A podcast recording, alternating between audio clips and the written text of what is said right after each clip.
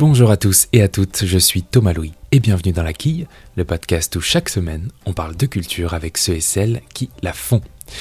Et cette semaine j'ai discuté avec un écrivain bien installé dans le paysage littéraire français, Arnaud Bertina.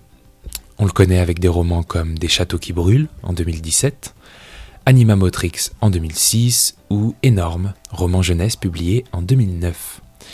Et en ce mois de mars, on le retrouve avec L'âge de la première passe, qui vient de paraître aux éditions Verticales, et avec lequel il se penche sur un nouveau genre, le récit documentaire.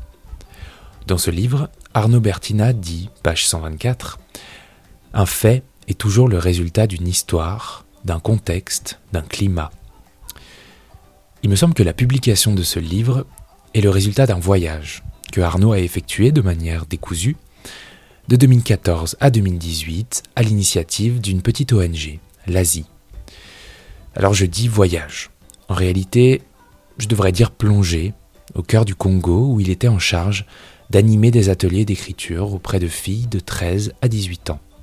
Des mineurs donc, dont la vie était régie par la prostitution.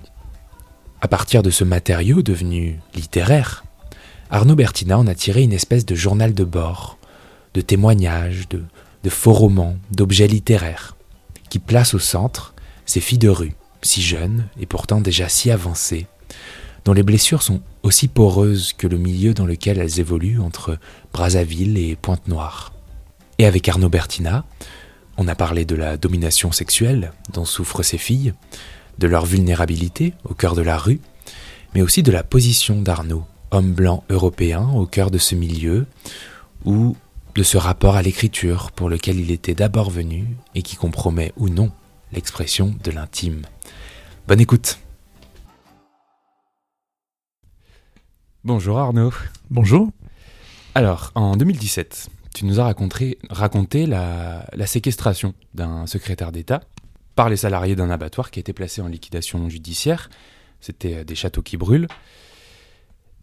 Mais en coulisses, disons, tu préparais déjà ce livre, au fond, puisque entre 2014 et 2018, tu étais au Congo par, euh, par période, et cet ouvrage en est, disons, le rapport, le, résultat. Alors à la base, tu m'arrêtes si je me trompe, il s'agissait d'un projet de théâtre, il s'agissait, je crois, d'adapter un, un roman sur la guerre civile au Congo, dont d'ailleurs j'ai plus l'auteur en tête. Et finalement, on arrive avec ce livre, L'âge de la première passe, dont le thème principal est ce que tu as vu et ce que tu as entendu sur place à Pointe-Noire. Donc Pointe-Noire, c'est la capitale, disons, économique du Congo. Et à Brazzaville. Donc ce que tu as vu, ce que tu as entendu, à savoir la prostitution des mineurs. Cette prostitution dont le but, le véritable but pour ces jeunes filles, est euh, de survivre très simplement, comme s'il n'y avait pas d'autre choix. Et d'un autre côté, l'enjeu de l'Asie, donc l'ONG qui t'a missionné pour y dispenser des ateliers d'écriture, c'est de les rendre euh, autonomes, ces femmes. Pas de les financer, auquel cas elles se retrouveraient, si j'ai bien compris, dans la nature au bout de trois ans. Tu es donc venu faire un atelier d'écriture pour des femmes, pour qui l'écrit est un acte partiellement, voire totalement inconnu. Comment elles ont appréhendé l'intime via l'écriture, parce que c'est un peu de ça dont il s'agit à la base euh, en, fait, il faut dissocier les deux trucs, c'est-à-dire le, j'avais fait effectivement un premier séjour à Pointe-Noire avec des lycéens euh, pour faire euh, ce travail d'adaptation d'un texte donc d'un roman congolais de Emmanuel Dongala. Et, et, ensuite, le projet Asie c'est, c'est, est apparu plus tard. Tu vois, c'était pas c'était pas le même cadre, c'était pas avec les mêmes personnes, etc. Hmm. D'accord. Mais bah, bref, c'est, c'est pas très important cette nuance-là.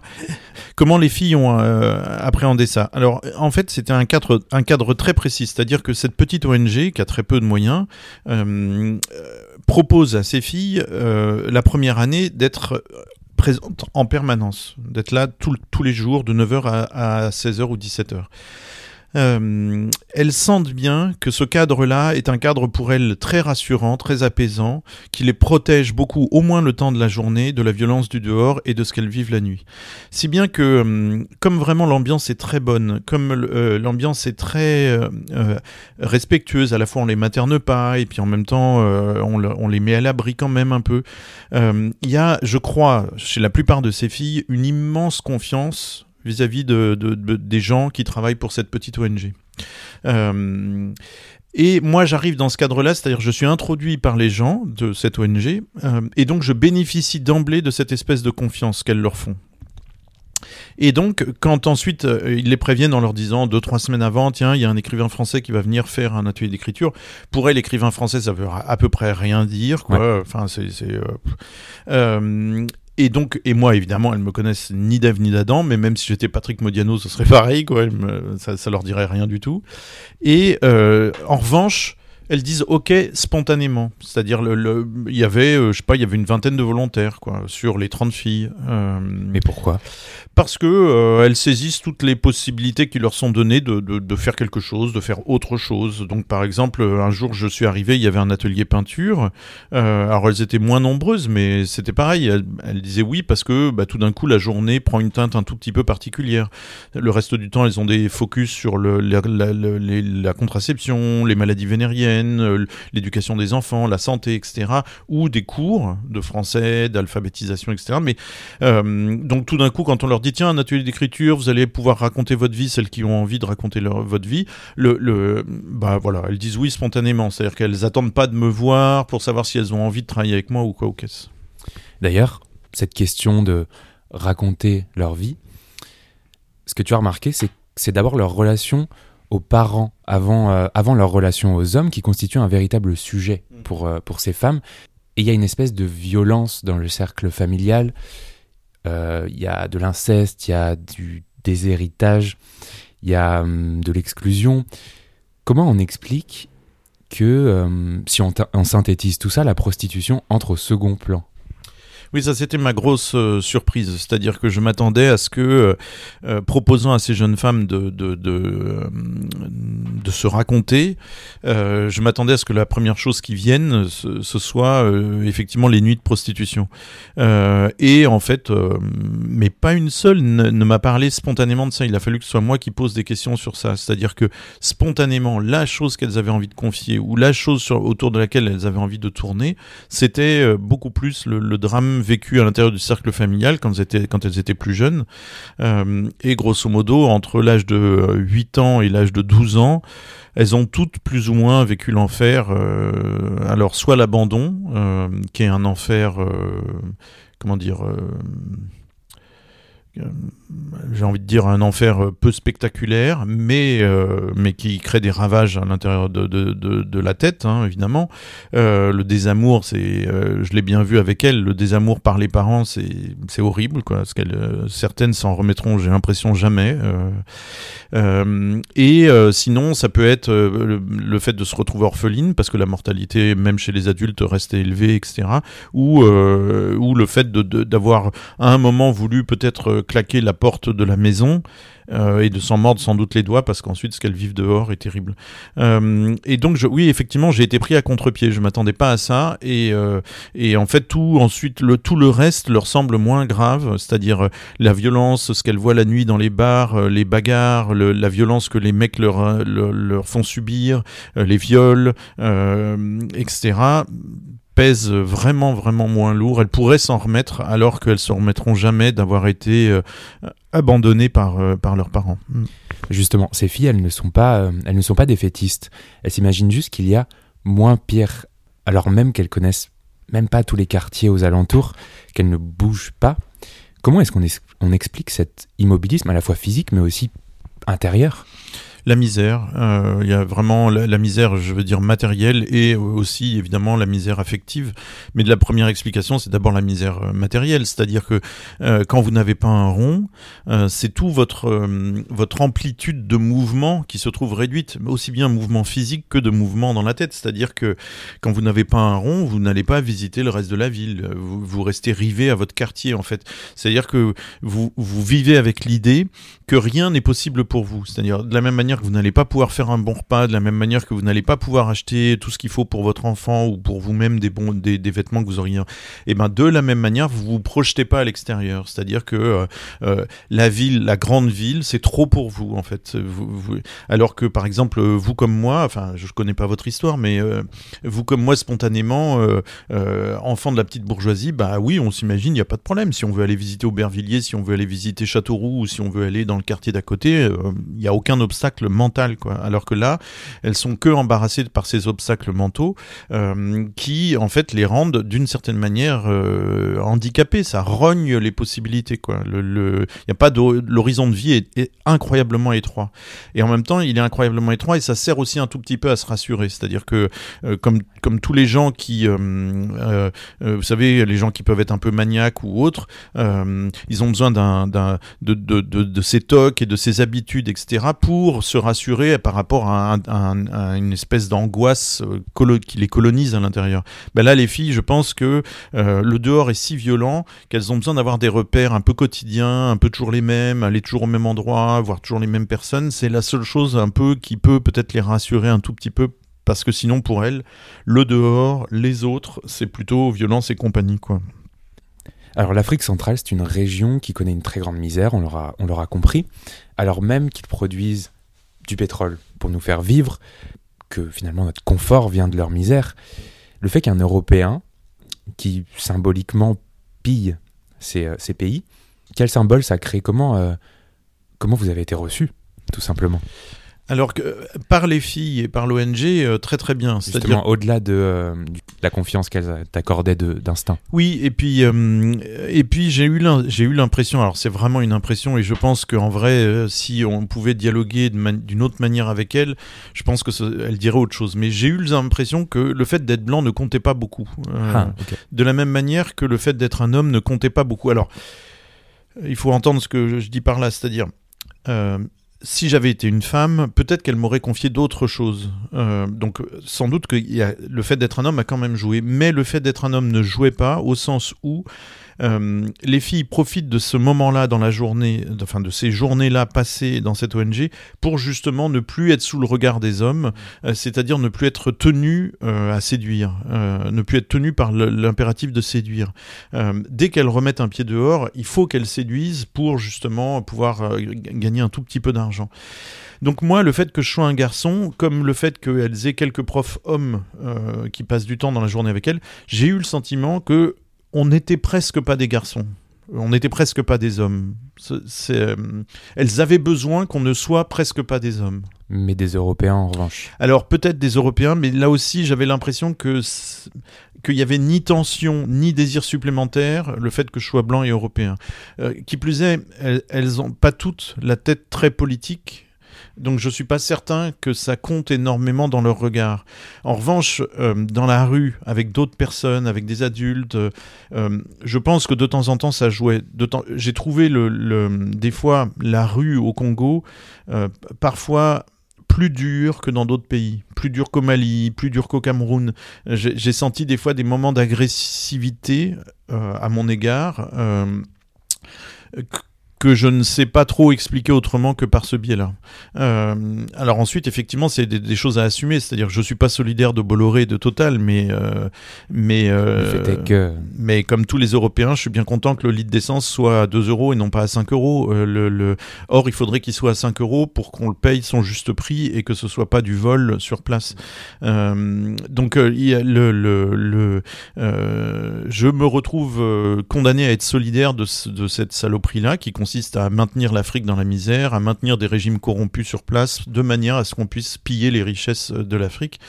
Ça, c'est euh, horrible. Mais dans le regard des filles, euh, c'était pas ça qui m'était renvoyé, pas du tout. Et même, je, peux je raconte, je crois, dans le livre, cette, cette, anecdote qui est quand même assez savoureuse et qui est en même temps hyper, hyper intéressante, je trouve, c'est que quand j'allais sur les marchés, il y avait très vite des gamins qui me, qui s'intéressaient à moi parce qu'ils voyaient jamais un blanc. Et en même temps, ils voyaient pas un blanc, c'est ce que j'ai fini par comprendre, puisqu'ils disaient chinois, chinois, chinois, chinois. Et donc, au bout de deux passages sur les marchés, j'ai fini par demander à des, des amis français, je leur ai dit, mais mais les gosses, ils me disent vraiment chinois, chinois, pourquoi ils me disent ça? Ils me disent, ah, mais parce que euh, t'es juste pas noir, donc tout ce qui n'est pas noir, c'est chinois. Et en fait, c'est Oui, c'est génial parce qu'en fait, ça veut dire que, le, disons, ces gamins-là de 8-10 ans qui traînent sur les marchés, l'idée de la colonisation française, ils la connaissent pas. Ils, n'en savent rien de l'histoire d'il y a 60 ans au Congo. En revanche, ce qu'ils savent, c'est que la forme prise par la colonisation dont ils sont les contemporains, c'est la colonisation chinoise, quoi, avec euh, l'argent, les entreprises, etc. Et donc, euh, tout ce qui euh, n'est pas noir est, est chinois. Et c'est amusant parce que, en fait, nous, spontanément, il y a encore 20 ans, quand on se rendait pas compte qu'on disait des horreurs, on disait ah bah tous les Chinois se ressemblent, ah bah tous les Noirs se ressemblent, et donc il y avait des, certainement des Français pour pas faire la différence entre un Martiniquais et puis un Congolais quoi, euh, en disant voilà tout ça c'est pareil, ils ont tous le même visage et tout, ce qui évidemment euh, pour eux euh, semble une hérésie quoi. Bah là c'était pareil, les gamins ils disaient que j'étais chinois.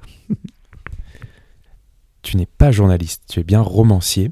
Qu'est-ce que ça a changé pour toi et pour eux? Est-ce que tu dirais que tu as été également non pas le rapporteur, mais le traducteur de certaines choses, de certaines émotions, de certaines situations, évidemment aussi. Euh, qu'est-ce que ça a changé, ce statut de romancier? Oui, c'est vrai. Pour moi, il y a, une différence. Alors peut-être que les, journalistes vont se sentir euh, très caricaturés là parce que je vais dire, mais bon, grosso modo quand même. Euh, là, j'ai fait donc cinq séjours à chaque fois de trois semaines. c'est beaucoup plus que la plupart de, de, enfin c'est beaucoup plus que le, format possible pour des journalistes qui ont, qui ont, besoin d'aller beaucoup plus vite que ça quoi. Donc ils peuvent peut-être faire un séjour de trois semaines et encore même je pense qu'un séjour de trois semaines quand on travaille pour un journal c'est déjà de trop quoi. Même en étant salarié d'un journal, on fait pas un séjour de trois semaines je crois. Alors après des fois il y a des journalistes qui font des formats enquêtes. Alors là c'est des enquêtes au long cours. Je sais pas Florence Obna par exemple, elle est sur des formats aussi longs que ça ou, ou, ou presque disons. Alors il y a peut-être déjà cette grosse différence là et la grosse différence en fait, c'est qu'ensuite, sur place, les filles, elles voyaient que je passais mes journées complètes avec elles. Elles voyaient que c'était pas juste pendant une semaine, mais pendant un temps long. Donc, elles s'habituaient à ma présence. Euh, ensuite, ça leur permettait entre elles de se parler. Par exemple, euh, une pouvait dire à l'autre Tiens, hier, tu as parlé au blanc. Euh, qu'est-ce que. Bon. Et résultat, ensuite, ça, elle travaillait ça dans sa tête. Elle se dit Ah, peut-être que je vais finir par aller lui parler. Et puis, quand je partais, je leur disais Mais je reviens, dans, dans 3-4 mois, je reviens. Alors ça peut paraître des promesses en l'air, mais quand elle me voit effectivement revenir, elle se dit ah il nous a pas menti, il est effectivement revenu. Ah puis tiens il reste encore à nouveau très longtemps. Donc là je pense que ça construisait de la confiance. Ça c'était vraiment très très important. Et je vais raconter une toute petite anecdote qui je crois est pas vraiment là dans le livre, c'est que euh, j'ai donc fait ces séjours longs et en fait c'est le quasiment le tout dernier jour de mon dernier séjour et, et moi je savais à peu près que c'était mon dernier séjour que trois filles avec lesquelles j'avais très très peu travaillé ont voulu que je les prenne en photo. Alors j'ai fait une belle photo d'elles, toutes les trois ensemble, trois copines, quoi. C'est enfin c'est vraiment une photo que j'aime énormément. Et en fait, toutes les autres ont voulu ensuite à leur suite. Donc pendant deux heures, j'ai fait, euh, je sais pas moi, 80 photos à peu près. Une séance, quoi. Ouais, ouais. Et tout le monde, tout le monde y est passé. Et c'est des photos très, très belles. Et en fait, c'était, je sens que, je, alors c'était un peu un cadeau qu'elle me faisait parce que, euh, euh, et c'était en même temps vraiment le résultat de tout ça, c'est-à-dire d'être resté comme ça longtemps. Donc il y a, cet aspect-là, donc qui est le temps long, euh, mais il y a un autre aspect aussi, c'est que, et là encore je m'excuse si je caricature le travail du journaliste, c'est le journaliste n'a pas le temps, ou alors c'est pas exactement son centre d'intérêt, de s'interroger sur les moyens dont il dispose. C'est-à-dire, disons, il a une méthode d'enquête, il a une éthique de travail, euh, mais il va pas passer des heures à s'interroger sur la langue qu'il utilise. Euh, c'est-à-dire, il va recueillir une parole euh, en essayant pas obligatoirement de rendre exactement le grain de cette parole. Et lui-même, sur la langue qu'il écrit, il va pas se poser 150 questions. quoi. alors que moi, au contraire, en étant écrivain, c'est la première chose qui m'arrête pas au sens où euh, c'est ça qui m'obsède, mais c'est ça qui m'arrête. C'est-à-dire que immédiatement, quand quelqu'un me parle euh, ou quand quelqu'un écrit, je, regarde comment c'est écrit, je regarde ah tiens euh, quel, quel genre de faute ou ah tiens quel, genre de langue ça parle. Et, et, et, et, résultat, moi aussi, quand j'écris, je me dis mais est-ce que j'ai le droit de mettre cet adjectif-là sur ce que vient de me dire cette fille? Est-ce que son texte est désespéré? Ah non, il n'est pas exactement désespéré. C'est un, un bizarre mélange de désespoir, de tristesse et d'autres choses. Enfin, etc. Et en fait, moi, pour moi, c'est une porte d'entrée dans le monde de ces filles-là. C'est-à-dire que comme je ne vais pas faire un travail de, de je vais pas, je sais pas moi, euh, demander des choses qui vont me gêner, alors qu'un journaliste un peu aventureux pourra le, osera le demander.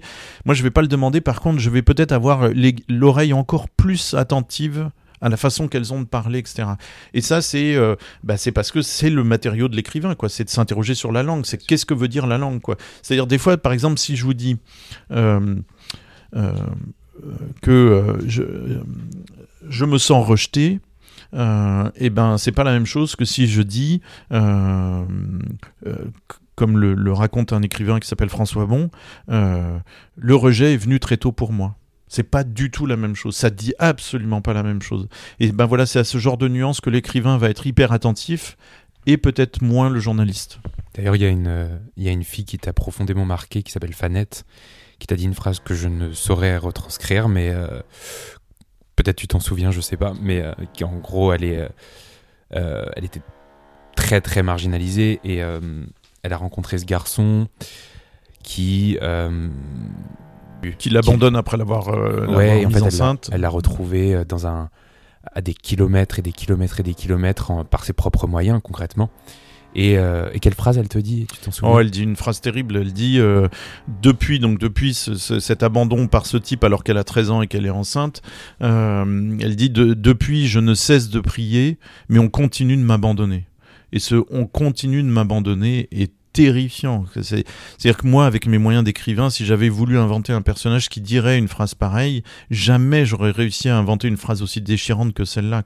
Depuis, je ne cesse de prier et on continue de m'abandonner. C'est-à-dire, c'est comme si l'abandon se rejouait tous les jours, à tous les niveaux. Euh, euh, ouais, je crois que j'ai jamais entendu. Enfin, il y a une autre phrase qui est très déchirante dans le livre, mais ces deux phrases-là, jamais j'aurais pu les, imaginer. En parlant de langue, parce que c'est un peu de ça dont il s'agit là, leur français, il vient de la colonisation, mais il symbolise aussi le pouvoir médiatique, le pouvoir policier, donc une espèce de pression. Tu l'appelles d'ailleurs, la langue euh, que parlent ces filles, le français africain. Le Congo est francophone, hein, mais elle parle aussi le, le kituba. En quoi ça a été une barrière, cette langue, plus, euh, plus que ta condition euh, de, d'hommes européens du coup. Oui, voilà, tout à fait. Je pense en fait, c'est voilà, elle est plutôt là la barrière à trouver, et c'est une barrière dont je pense elles n'ont pas spécialement conscience, mais je suis à peu près sûr de ce que je dis en disant ça, c'est-à-dire c'est vraiment le, le précipité de tous les séjours, c'est-à-dire euh, donc même, même si parmi elles des filles ne savent pas que, la, que, que, ça a été une colonie française, etc. Euh, en fait, ce qu'elles euh, savent, ce qu'elles sentent, c'est que en français, euh, elles seront en permanence euh, exclues, renvoyées, maltraitées. Pourquoi? Euh, elles ont été à l'école, elles en ont été renvoyées parce qu'elles étaient enceintes, parce qu'elles se comportaient mal, parce qu'elles n'arrivaient pas à suivre, etc. Or, ça, c'est en français que le, renvoi, les cours et l'autorité du prof et que le renvoi leur a été signifié, c'est en français. Euh, quand elles ont des problèmes, quand elles se font violer, quand elles se font taper et qu'elles voudraient aller porter plainte, ce que toutes n'ont pas le courage de faire et on comprend pourquoi. Au commissariat, c'est en français qu'il faudra déposer la plainte. Or, le commissariat va les maltraiter à nouveau, c'est-à-dire le commissariat n'a rien à faire de prendre leur, leur plainte. Euh, si jamais la plainte euh, est quand même déposée et que ça va devant un juge, ensuite c'est le, juge là aussi classera l'affaire. Il n'y aura pas d'enquête, on n'enquête pas pour ces filles-là. Euh, et donc c'est en français qu'elles vont se faire à nouveau, qu'on va se moquer d'elles, qu'on va qu'on va traiter par-dessus la jambe leur demande. Ça c'est un aspect dans leur vie quotidienne. l'autre l'autre utilisation des français du français qu'elles peuvent voir, c'est par exemple si elles suivent la télé ou si elles écoutent la radio, elles vont entendre des journalistes parler du pouvoir. Euh, parler de la réalité du Congo en des termes qui sont tout sauf vrais. C'est-à-dire c'est le, royaume du mensonge, puisque on est en fait dans une espèce de dictature déguisée, avec un régime très corrompu, avec un journalisme sur place très corrompu. Donc euh, là aussi, elles vont se dire, mais tiens, en français, en fait, on peut dire tout et n'importe quoi. En fait, le français est la langue dans laquelle on peut faire passer les plus gros mensonges. C'est la langue du mensonge. C'est la langue du mensonge. Et donc moi ensuite, donc elles ont beau parler, elles couramment le français.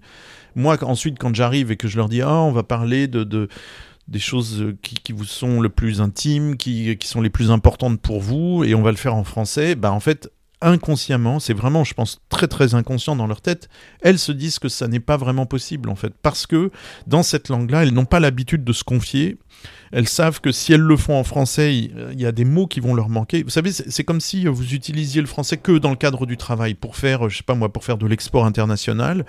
Euh, bah évidemment, tout le vocabulaire du sentiment, tout le vocabulaire du tremblement intime, bah vous l'aurez pas parce qu'en fait vous connaissez euh, les mots pour dire tonnage, pour dire euh, bateau, pour dire container, mais vous connaissez pas le mot pour dire je t'aime ou je t'aime bien ou j'ai de l'affection pour toi. Et donc je pense qu'elles, elles sont un petit peu dans cette situation-là.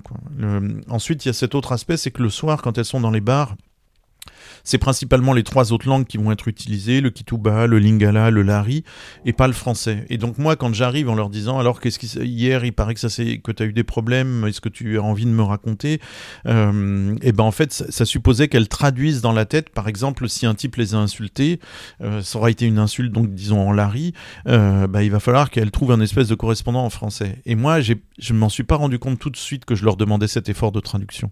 Et même quand on est bilingue, l'effort de traduction, eh ben, il y a quand même de la trahison. C'est-à-dire, tout d'un coup, c'est pas exactement le bon mot. Par exemple, elle va peut-être me dire que euh, le mec l'a traité de connasse. Et alors qu'en fait, c'était peut-être un autre mot, c'était peut-être un mot plus sexué, c'était peut-être un mot plus, euh, plus blessant, euh, etc. Ou moins blessant. bah, ou, non, il y a plus blessant que connasse.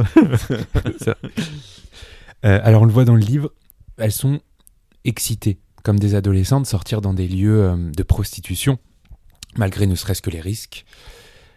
Ça, ça montre une certaine candeur de leur part, mais surtout une certaine dose de vie, comme on pourrait dire euh, un peu, un peu prosaïquement. En fait, et je l'ai compris comme ça, la prostitution, c'est une posture qui est également très sociale au fond pour elles, comme si euh, elles avaient comme une identité, comme si elles avaient des collègues, etc. Et d'ailleurs, se prostituer là-bas, et on en revient à la langue, on le dit également avec une expression assez étrange au premier abord, qui est faire la vie. Mm.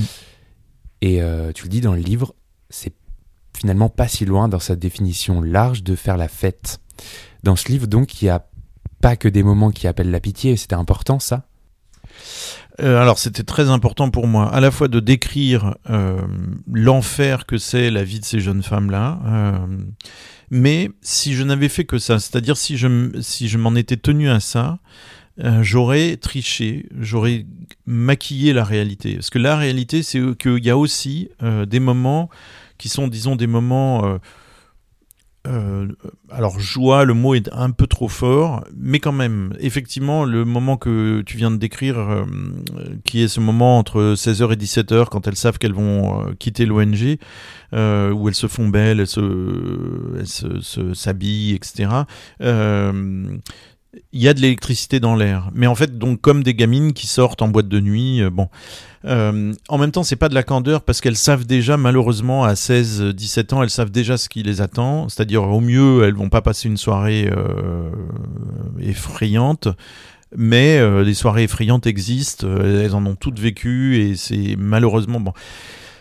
Pourquoi je tenais quand même à raconter ces à côté c'est des à côté, hein, ça concerne deux trois chapitres ou deux trois anecdotes seulement, mais c'est très important. Pourquoi? Parce qu'en fait, si je ne les décris que comme des victimes, c'est moi qui les tue sur le plan symbolique un peu. C'est-à-dire que là où j'ai vu des traces de vie, eh ben je, les, je, les passe sous le tapis parce qu'elles correspondent pas exactement au, type de description qu'on attend quand on parle de prostitution de mineurs. Euh, Or, je crois que c'est hyper important quand on respecte les personnes, quand on veut les respecter, quand on veut leur faire une vraie place à l'intérieur d'un livre, c'est de montrer quand même à quel point les choses sont complexes. C'est pas parce qu'elles vivent ces vies-là qu'elles n'ont pas aussi des moments de grande amitié avec certaines copines euh, qui consolent, ça console un peu l'amitié. Euh, aussi des élans amoureux, euh, c'est important, et aussi des moments de joie collective quand elles se mettent toutes à chanter une chanson et que ça tourne un peu à la fête, etc. et oui, la prostitution comme euh, la vie en prison, comme euh, c'est aussi des liens.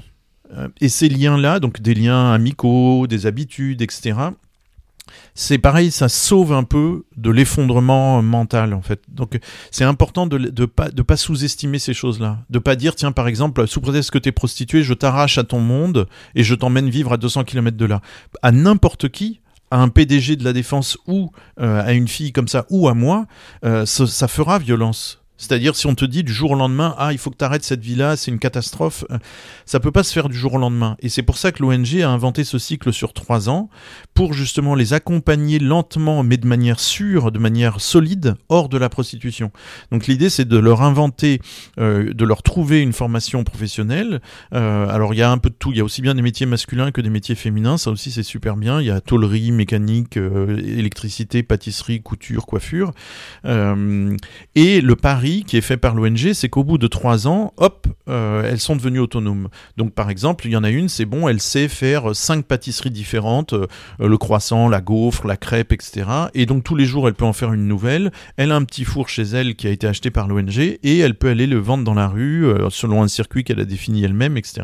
Et si à la fin de la journée, elle a vendu tout son seau de, de, gaufres, eh ben, elle a de quoi faire vivre son enfant, de se faire vivre elle, etc. Et ça marche puisque le, le grosso modo, le taux de réussite, c'est entre 60 et 70% des filles qui sortent de la prostitution de manière vraiment euh, pérenne. Euh, donc, c'est nécessaire de montrer qu'il y a encore de la vie euh, là-dedans, et pas simplement de, de, de les enfermer dans un statut de victime, parce que sinon, ensuite, j'arriverai pas à, à, expliquer aux gens que ah, bah, elles s'en sont sorties. Ah bah, comment ça se fait qu'elles s'en sont sorties? Tu nous as dit que c'était intégralement des victimes qui ne vivaient que en enfer. Ah bah oui, j'avais oublié de vous dire qu'il y avait aussi encore un peu de vie en elles euh, et qu'il y avait encore un peu de un minimum de croyance dans le fait qu'il était possible de s'en sortir. Est-ce que ces rencontres, est-ce que ces voyages ont bouleversé ta, ta manière d'écrire, mais surtout de voir l'écriture? Alors Ma manière d'écrire, euh, je ne sais pas parce que j'espère que j'ai pas une seule manière d'écrire, mais que je suis capable, tu vois, en fonction du type de livre que je veux faire, que je, pense, je, je, suis capable de convoquer ou j'ai envie d'être capable de convoquer différents types d'écriture. Par contre, ma manière de voir et ma manière d'écouter, je pense que, alors, ça, ça les a pas révolutionnés, c'est-à-dire ça les a pas changés du tout au tout. Par contre, euh, je vois bien comment c'est venu nourrir euh, ce qui était déjà un peu dans ma tête et dans mes envies avant. Alors, pour le dire clairement, j'ai toujours eu envie dans tous les livres, même les livres de, enfin surtout dans les livres de fiction, d'avoir plein de points de vue sur la réalité. C'est-à-dire, j'avais jamais un seul personnage qui regarde les choses, il y en a toujours plein, etc. Et bien là, dans ce livre-là, de quoi il s'agit? Il s'agit à nouveau de passer la parole euh, au plus de filles possible, de relier cette parole-là, et de mettre en crise mon regard d'Européen. Et mon regard d'Européen, c'est quoi? C'est euh, par exemple, euh, bah, euh, quand on est français, on est en fait très très façonné par cette idée universaliste que tous les hommes se valent, que toutes les femmes se valent, que donc tout le monde a, a, a le droit aux mêmes exigences, à la même liberté, que, que si nous on est libre, il faut aussi que les femmes afghanes soient libres, etc. Ou, et ben ça, je plus j'écoutais les gens, plus j'écoutais ces filles, plus j'essayais de travailler avec elles, plus je me rendais compte que je voulais sortir de ce type de regard-là, quoi, euh, et que euh, euh, j'étais obligé de de reconnaître à ces filles une plus grande intelligence de leur situation que moi ce que je pouvais penser de leur situation. C'est-à-dire que il y, a y a eu plein de moments où j'étais obligé de taire mes réflexes de pensée, où j'avais envie de leur dire ah mais tu devrais faire ça ou ah mais tu devrais te comporter comme ça, ah mais tu devrais penser ça, et je me taisais parce que je me, je me disais mais non c'est pas possible que ce soit moi qui ai raison. C'est-à-dire c'est elles qui vivent cette vie-là, et donc c'est obligatoirement elles qui quand même ont les bons euh, réflexes pour essayer de se tirer de cette situation-là. Ça peut pas être moi. Bon, et eh ben ça, donc ce mouvement-là, c'était déjà dans tous mes autres livres, mais là, tout d'un coup, elles m'ont donné encore plus de, elles m'ont donné des, j'ai vécu avec ces filles des situations qui me permettent d'aller un peu plus loin dans ce mouvement-là. Et enfin, une dernière question que je pose à tous mes invités, est-ce que tu as un petit coup de cœur culturel à nous partager? Euh, oui, alors j'ai en fait deux coups de cœur, euh, mais je triche un petit peu parce qu'en fait ce, je vais parler de, de, rapidement de deux livres que j'ai pas encore lus. C'est très bien aussi. Mais j'ai mais j'ai très confiance, c'est pour ça que je, m'autorise d'emblée à les faire passer dans la ça catégorie aussi. coup de cœur. Euh, un premier en fait c'est un livre qui vient de paraître. Il est des hommes qui se perdront toujours. Euh, de Rebecca Liguiri, Liguiri ouais. et qui est en fait le pseudonyme, mais je révèle rien en disant ça, mais euh, qui est le pseudonyme d'Emmanuel Bayamaktam. Euh, aussi, euh, les livres d'Emmanuel Bayamaktam sont publiés par les éditions POL depuis euh, le début, et, et ceux de Rebecca Liguiri sont pseudonymes aussi. et en fait, le, donc je n'ai pas encore lu ce roman-là mais j'ai découvert en fait assez tardivement l'œuvre de Emmanuel Bayamaktam euh, sur les deux trois dernières années là et je suis mais hyper emballé. Je suis sidéré par le, la, bizarrerie, la singularité de son ton, euh, de son univers. Euh, grosso modo, elle s'intéresse, euh, disons alors, on pourrait dire à l'adolescence, mais en fait, euh, en vrai, non, c'est plus large que ça. Euh, euh, elle montre euh, des individus alors, bon, par exemple, concrètement, son, son précédent livre qui s'appelle Arcadie euh, euh, raconte. Qui est super. Ouais, qui est un livre incroyable.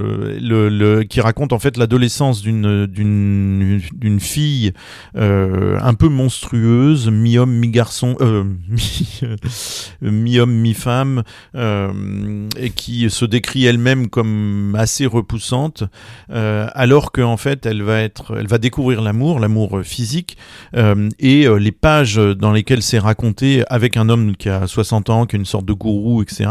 Et, et les pages où, cet amour-là est décrit sont des pages incroyablement érotiques, d'une puissance dans l'écriture dingue.